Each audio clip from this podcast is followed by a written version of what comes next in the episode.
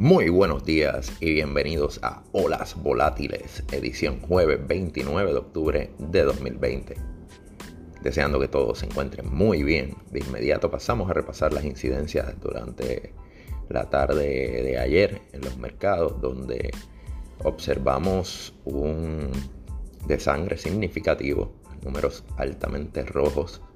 Eh, aparentemente en lo que hemos estado revisando desde junio no sucedía algo así de significativo y fue excediendo el 3% eh, la mayoría de los principales índices en su caída. El Dow Jones perdió 3.43%, el S&P 500 3.53% abajo, el Nasdaq el más afectado con negativo 3.73% y el Russell 2000 negativo 2.69%. Para hoy premercado eh, estuvimos viendo unos números algo en terreno negativo hasta hace unos minutos en donde se anunció que la data económica, eh, el Producto Nacional Bruto, eh, creció en 33.1% el último trimestre versus unas proyecciones generales del mercado de 31%. Eh, las reclamaciones iniciales estuvieron por debajo de lo proyectado, que eran 775 mil, fueron 751 mil. No obstante, en cuanto a las reclamaciones subsiguientes, se esperaba 7.700.000 y fueron 7.756.000. Eh, próximo número, aprovechando que hablamos de la data económica que vence, las viviendas pendientes de venta, eh, el cual hay una expectativa de 3.4%, pero este número ya es para las 10 de la mañana. Con los números que tuvimos, pasaron de terreno negativo a ocupar, digamos, unos 30 puntos a avanzar la mayoría de los índices estando en terreno positivo premercado el Dow Jones 0.12%, el S&P 500 0.34%, el Nasdaq 0.76% arriba y el Russell 2000 negativo 0.04% en la última revisión. Pero estaba negativo 0.45%, algo así previo a que se divulgara la data que les hemos mencionado. El VIX índice de volatilidad relacionado al S&P 500 estaba en 40.66 para la mañana de hoy, eh, un punto 94% arriba. cabe mencionar que ayer, mientras sucedía todo en el mercado, pues eh, esa caída subió cerca de 14%. El dólar el índice del dólar está en 93.72, 93.72, eh, 0.35% arriba con respecto al cierre de ayer. El oro continúa en descenso, 1869,25, 3.55% por debajo del cierre de ayer.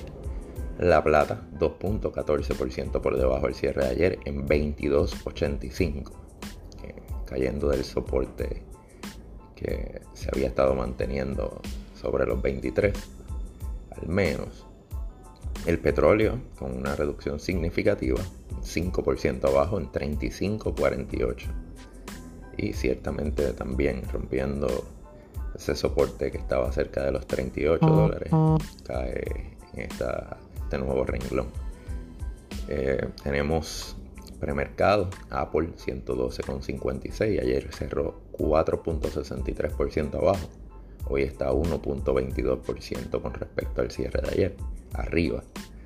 Eh, Tesla 408,2. Ayer cerró negativo 4.39% y hoy se encuentra 0.9% con respecto al cierre de ayer. En gran medida el día de ayer estuvo matizado por los cierres eh, anunciados en Francia y Alemania ante el repunte de los casos de COVID, lo cual también mantiene una significativa preocupación en los Estados Unidos ante el hecho de que también están subiendo dramáticamente eh, los números significativamente. Además, ayer el sector tecnológico estuvo, estuvo bajo presión, digamos, mediática, eh, ante una vista en el Senado, donde se cuestionaron aspectos de control de contenido en relación a Twitter, Facebook y Google. Sus CEOs, sus presidentes, eh, directores ejecutivos eh, comparecieron virtualmente ante el Senado y estuvieron bajo preguntas fuertes y, bajo fuego, digamos, en relación a precisamente al aspecto del control de contenido. Entendemos que Twitter fue quien más, a quien más duro le dieron, digamos, bajo el foco estuvo mayormente. Eh, hablando de social media, reportaron ganancias, reportó ganancias ayer Pinterest y se encuentra cerca de 30% arriba a premercado. Eh, un aumento significativo en ventas y las ganancias por acción, que se esperaba que fueran aproximadamente 2 centavos por acción y fueron 12 centavos por acción. En gran medida pues, se atribuye al crecimiento y al nuevo uso, nueva atracción de usuarios durante el pasado semestre, trimestre y al boicot eh, mediático que estuvo y ha estado eh, merodeando a Facebook. El efecto neto sobre Facebook lo tendremos hoy cuando anuncie sus resultados trimestrales. Ahí podremos tener una mejor perspectiva si, si realmente ha perdido eh, ¿verdad? negocio publicitario o si ha crecido este mercado, ya que en gran medida es uno de los medios más significativos para y con mayor impacto dado, a la realidad virtual de, que, a que nos ha llevado esta pandemia, el trabajo remoto y todos estos aspectos. Así que esta información estaremos muy atentos ya que es muy relevante para saber cómo está creciendo ese mercado de anuncios eh, a través de estas plataformas.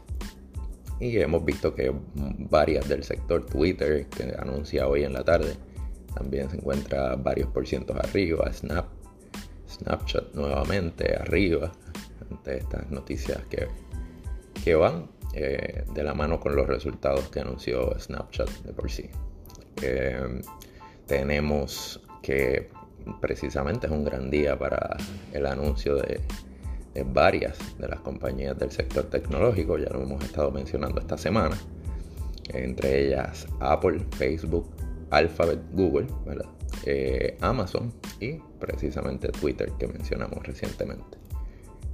Eh, esta mañana cabe mencionar también Overstock, cerca de 14% arriba, y Shopify, que viene a ser tipo de competencia para Amazon, compañía canadiense, está 4% arriba de resultados que han satisfecho al mercado.